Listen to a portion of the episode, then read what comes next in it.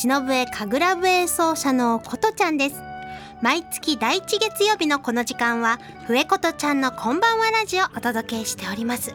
さて今日は8月6日ということでですね広島のね原爆の日ということなんですけれどもまあ皆さんね平和のことを祈ってらっしゃる、えー、そんな方が多い夜ではないでしょうか。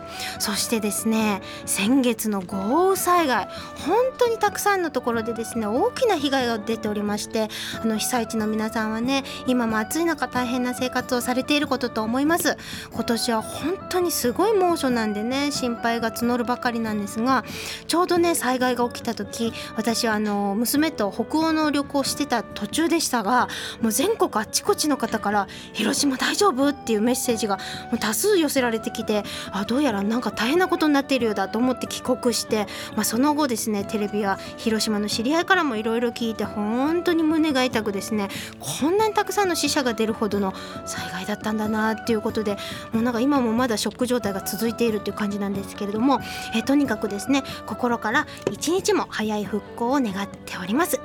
さて今月の笛ことちゃんのこんばんはラジオはまずことちゃんの子育てハッピートークからスタート。そしてですねようこそゲストコーナーには小鼓などの、えー、生やし方としてですねご活躍中の福原千鶴さんをお迎えしてお届けします。今月もどうぞよろしくお願いします。この番組は屋根で守り床で支える防水材床材のパイオニア田島ルーフィングの提供でお送りします。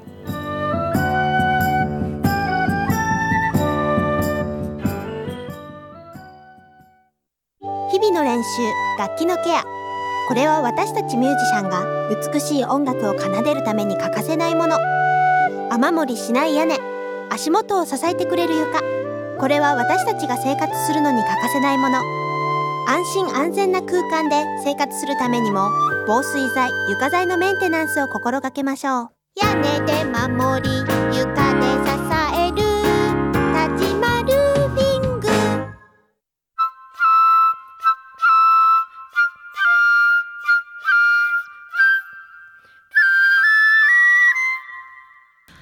ことちゃんの子育てハッピーー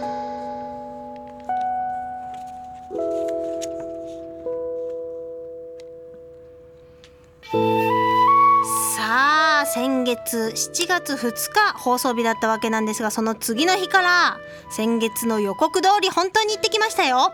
娘と2人っきりの北欧旅行。ということで今回ね7泊9日の旅だったんですけれどもちょっとねこのラジオの短い時間では語り尽くせないので何回かに分けてねお話ししたいと思っております。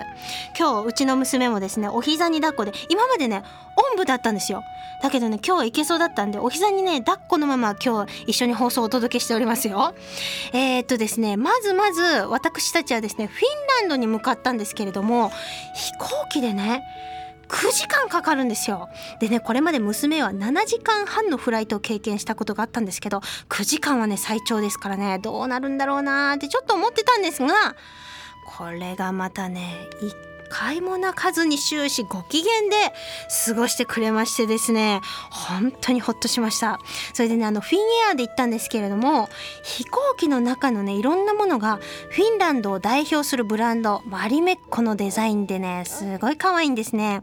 そして子供と一緒に乗っておりますとこうおもちゃとかねあと素敵なタオルをくださるんですけれどもそれがね全部ムーミン。わあかわいい。やったもらえて嬉しいっていう感じですよね。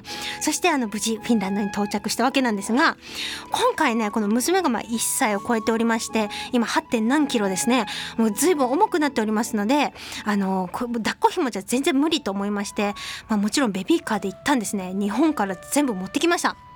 であのベビーカーとなりますと両手が塞がるじゃないですか。だからねスーツケースを持つっていうのがやっぱり難しいわけなんですよ。だからね今回のために大きなリュックサックを用意しました。あのバックパッカーの方たちが担いでるやつあるじゃないですかのあれの中にですね最小限の自分の荷物とあと子供のものですね、まあ、特にですねやっぱおむつがいるわけですから一番底の部分におむつ42枚ぎゅうぎゅうに入れて持ってきました。これねおむつねぴったりいいねあの枚数でね本当にねもうビンゴだったんですけど、まあ、それ置いといて。で以前ですね子供を連れてフィンランドに行ったことがある友人からの情報でフィンランドではベビーカーを持ってるお母さんは公共の乗り物が全て無料って聞いたんですよ。えー、これほんまかいなと思ってですね到着してとりあえず電車に乗る前に人に聞いてみたんですよ。そしたらね「ああ本当だよ」と。でこれはお母さんの特権だから、まあ、心配するなとさらにですね今後この質問誰にもしなくても大丈夫だからねってすごい念を押されてですねそうなんだって思ってで本当にフィンランドにいる間中ですね公共の電車やトラムもう全部タダで乗れたんですね。フィンランドすごいですよね。やっぱね福祉がねこう行き届いてるっていうかね。そしてね素晴らしかったのがやっぱりフィンランドの方々ですね。あの教育水準が高いっていうふうに聞いてたんですけれどもいや本当にねそうなんだろうなっていうことを感じるこう立ち振る舞いというかね方が多くて旅してる間中ですねとっても気持ちが良かったんですね。であの泊まったホテルなんですけれども北欧らしいこのね素敵なデザインがすごいとても素敵なホテルだったんですがあの素敵だったのはねそれだけじゃないんですよ。なんとお部屋にですね子供用のベッドとおまるが部屋に用意されてたんですね。えー、びっくりって感じでであのフィンランドでね他にもホテル利用したんですがどこも全部ねオマルとそのベッドが用意されてるんですよ。娘はですね確かドイツ製だったかな？そのオマルに座ってですねちゃんとうんちもできたという素晴らしい体験ですよね。そしてあの最初に滞在したのがあの首都のヘルシンキだったんですけれども、まあ、首都ということでですね大きなショッピングセンターとかあとまあ大きい駅とかねそういった形でまああるわけなんですが街のねあちこちにね本当にね美しい自然があるんですね。であの一番大きい中央駅のすぐ近くにも大きな湖とそして公園があるんですね。ここはねもう何度も遊びに行ってですね遊びましたね。それでこのフィンランドの素晴らしかったのはですねどこの公園に行っても子供のための遊具がバッチリ揃っていて本当に楽しく遊べるんですね。うちの娘はまだこうよちよち歩きっていう感じなんですけれどもそれでもですね非常に喜んでいろんな遊具で遊んでおりましたまあ、この他ですね公園以外にもヘルシンキでは大きなヘルシンキ大聖堂それからですね岩をくり抜いて作られたテンペリア浮世協会そして海辺のねマーケットも楽しかったですね。えあちこちとにかくベビーカーでぐるぐる見て回って、まあ、ゆっくりペースでしたけどね。そしていよいよですよ。行ってみたかったムーミンワールドへ行くわけなんですけれどもこれがねちょっと離れてるんですよ。ヘルシンキから電車で2時間半ぐらいかかるんですけれども、あのー、電車に乗ってね行くんですがここでね楽しいことが起きたんですね。電車に乗った時に私の席がですねファミリーコーパートメントって書いてある席だったんですね。ね行ってみたらたった4席だけあるんですねそこは。でもお部屋みたいになっててでその前には大きめの机が置いてあってそしてその向こう側には子供の遊び道具が置いてあるゾーンがありましてで入り口にはベビーカーが置けるんですね。えー、こんな素敵な空間が電車についてんのみたいな感じでびっくりしているところもう一組1歳3ヶ月の男の子とそれからそのママさんが乗ってきたんですね。でまあ彼女はフィンランド人でしてもともとねフランス語の先生されてたという方で、まあ、今休職中なんですね。あのー、子育て中ということでね。ですごい優秀な方で。もうねすごい楽しかった。2時間半の間ですよ。まさかの子育てトーク。ねお互いねママ友ってちょっと私たち少ないんだとかいう話だとかあと子供のお風呂ってどうやって入れてんのとかあと子供の病院のこととかね。もうさらにですよ。着い。てからもうバスバス停まで送ってくれるっていうことでですね。あのフィンランドのね知らない街をですね一緒にバギーを押しながらぺちゃぺちゃおしゃべりしながらですねテクテク歩くというすごくないですか？まさかフィンランドのママ友と一緒にこんな素敵なね時間を過ごせるとはという感じでですね。本当に充実した日々でした。まだまだ話したいんですけれどもまあこの後ですねあのなんとかムーミンがいる何たりのホテルに到着するんですけれどもその辺りから次回またことちゃんの子育てハッピートークをお聞きいただきたいと思います。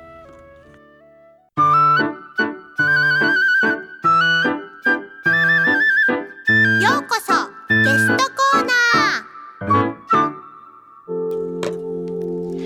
ー。さあ今月のゲストは鼓奏者の福原千鶴さんをお迎えしました福原さんこんばんはこんばんは本日はどうぞよろしくお願いいたしますまずはあの福原さんのですねプロフィールご紹介させていただきたいと思いますはいはい、えー、小鼓をはじめとしました邦楽の打楽器を演奏されております、えー、林方の方でいらっしゃいます長唄や日本舞踊などの演奏を日本各地および海外でも行っていらっしゃいますそして2016年にはファーストアルバム「綾の鼓」をリリースされておりましてまたですね2018年には、えー、片岡愛之助さんの主演の、えー、システィーナ・カブトですとかあと松尾鈴木さんの、えー、演出による、えー、舞台に出られていたりですねあと大河ドラマ「えー、平清盛」や義経篤姫などなどにもご出演されておりまして、えー、東京芸大を出られております、えー、博士号まで取得されているということで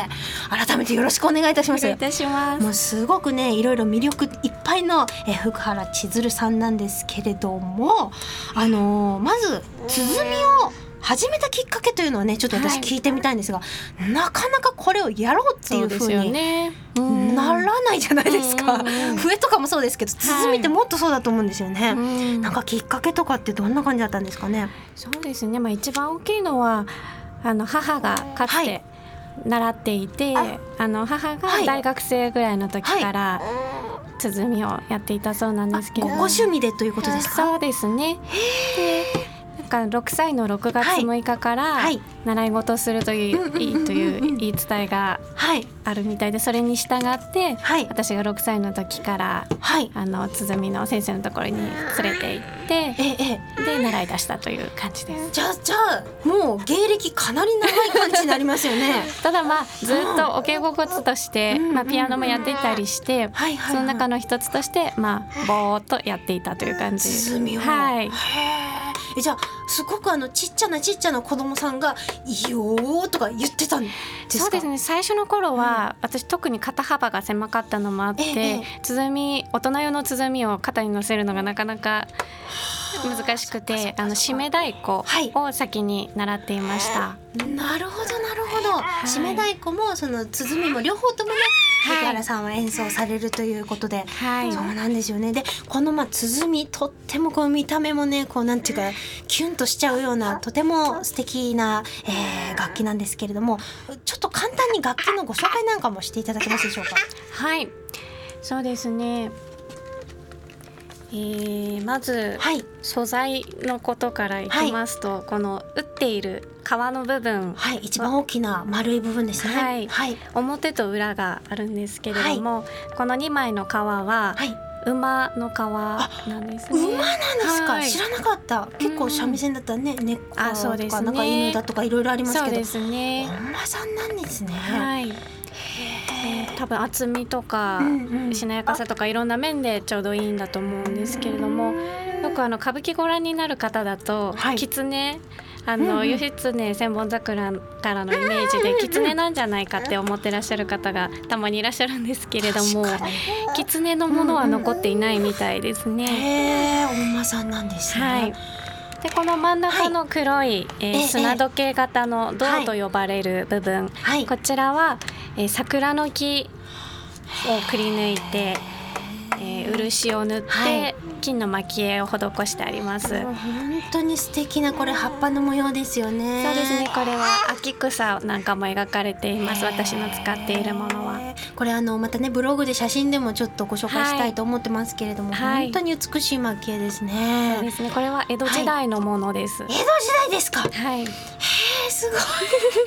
よくぞここまでって感じですけど。ですねも古い楽器ばっかりなんですよね。こういううん鼓とか。あの明治以降のものは新しいものという位置づけで、うんやはりこう江戸時代の方が使ってる方も多かったし作り手もあの大名のお抱えの作家がいたりとかやっぱり豊かだったのでその頃のものが一番いいということになっていますなるね。ほど。いじゃあ楽器今こそ演奏する人少ないけど当時の方がたくさんいたから楽器としてとも意外と残ってるのかもしれないですね。はい。あの能楽でも同じ楽器を使いますので、はい。元は能楽の方が使っていた楽器ということもありますし、へー。そうなんですね。そしてそして？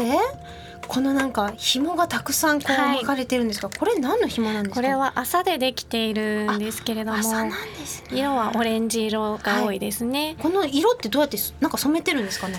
まあ多分ウコンも使っているのでこういった色味なのかなと思うんですけどその虫除けとかそういう意味もあるんじゃないかなと。なるほどなるまほど、あね、見た目的にはこの黒のうん。漆の、えー、蒔絵や、はい。えー革に施してある漆との対比でオレンジがとても映えるなと思います。美しいですよね。本当に。素敵です。できっとねリスナーの皆さんも今これ一体どんな音がするのかってこうワクワクしてちょっと聞きたいと思ってる方もいらっしゃると思うんでちょっとちょっと一発音を聞かせていただくことなんてできますでしょうか？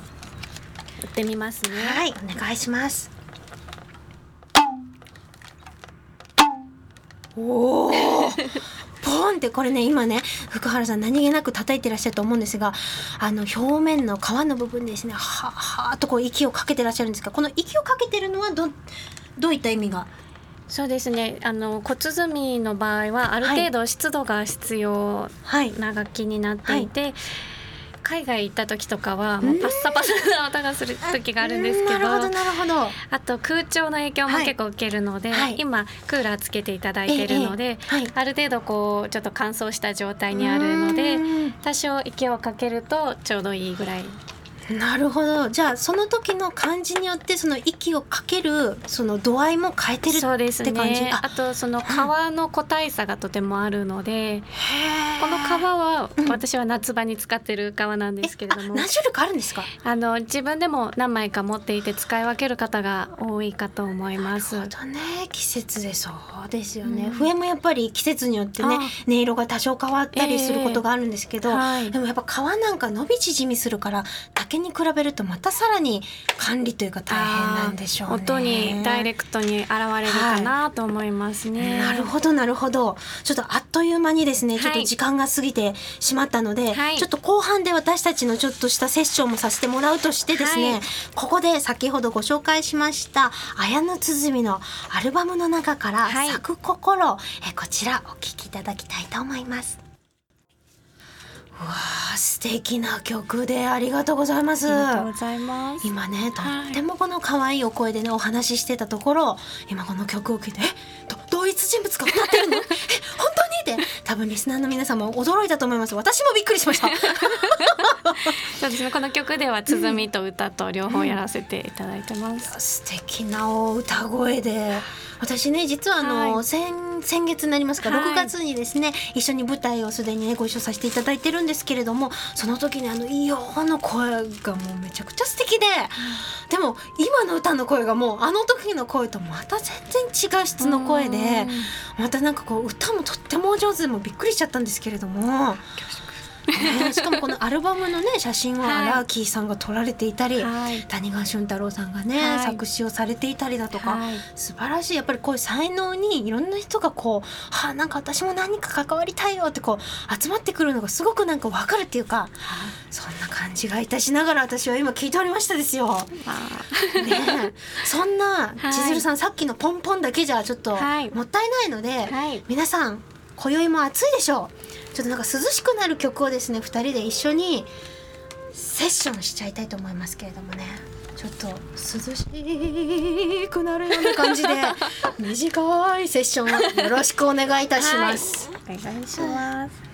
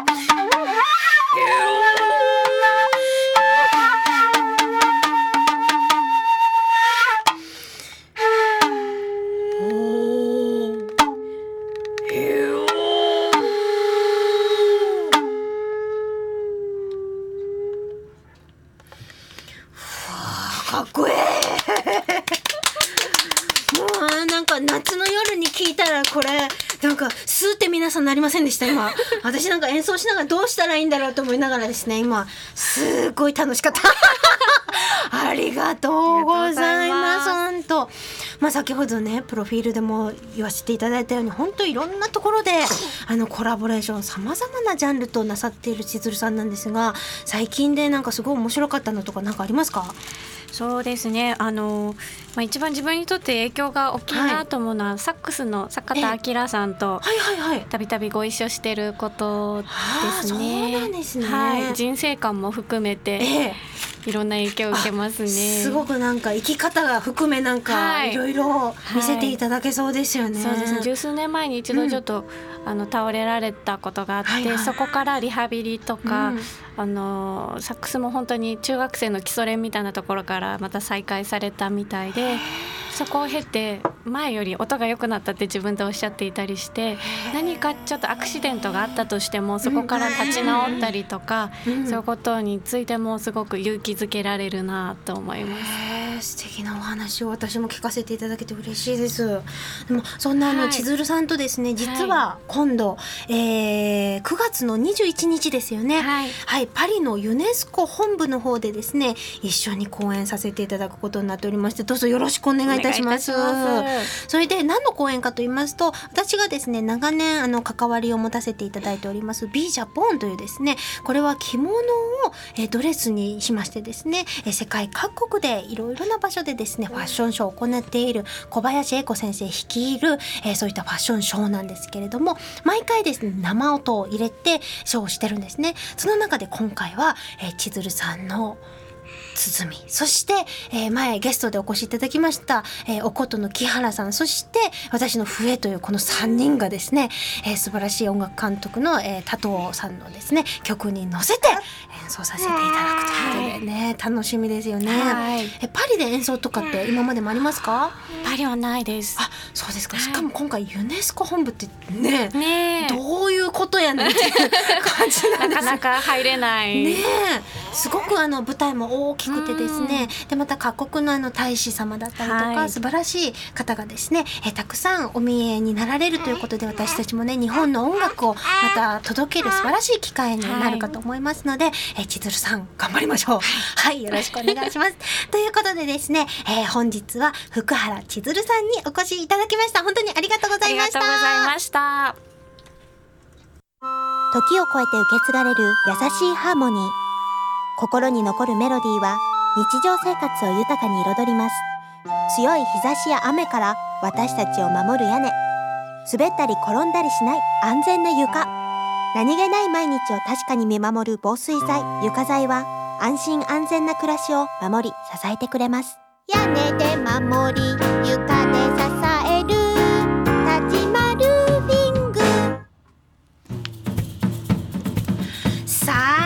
さて早いものでも終わりの時間が近づいてまいりました。皆さんいかがだったでしょうか？えー、千鶴さん今日ありがとうございました本当に。さてさて、えー、この番組はですね放送終了後インターネットのポッドキャストでも配信をしております。各検索サイトからです。ああ今ですね私の花粉を子供が下げて まさか今声が遠ざかりましたよね。びっくりしました。最後の最後に何をしてくれるんだ。びっくりしました、えー、ちょっと待ってください。各検索サイトからですね FM 西東京で検索をしてみてください。まあ今年はですね本当に全国で熱中症になる人が続出しておりましてもう本当に体調に気をつけて皆さんお過ごしいただきたいと思います。またですね豪雨災害に遭われた方々またボランティア活動されている皆さんもどうかですね本当に健康には留意されてお過ごしくださいませ。ということでですね、え次回来月えー、第1月曜日のこの時間もどうぞお楽しみに。お相手は忍笛神楽笛奏者のことでした。千鶴様ありがとうございました。ありがとうございました。バイバイ。この番組は屋根で守り床で支える防水材床材のパイオニア田島ルーフィングの提供でお送りしました。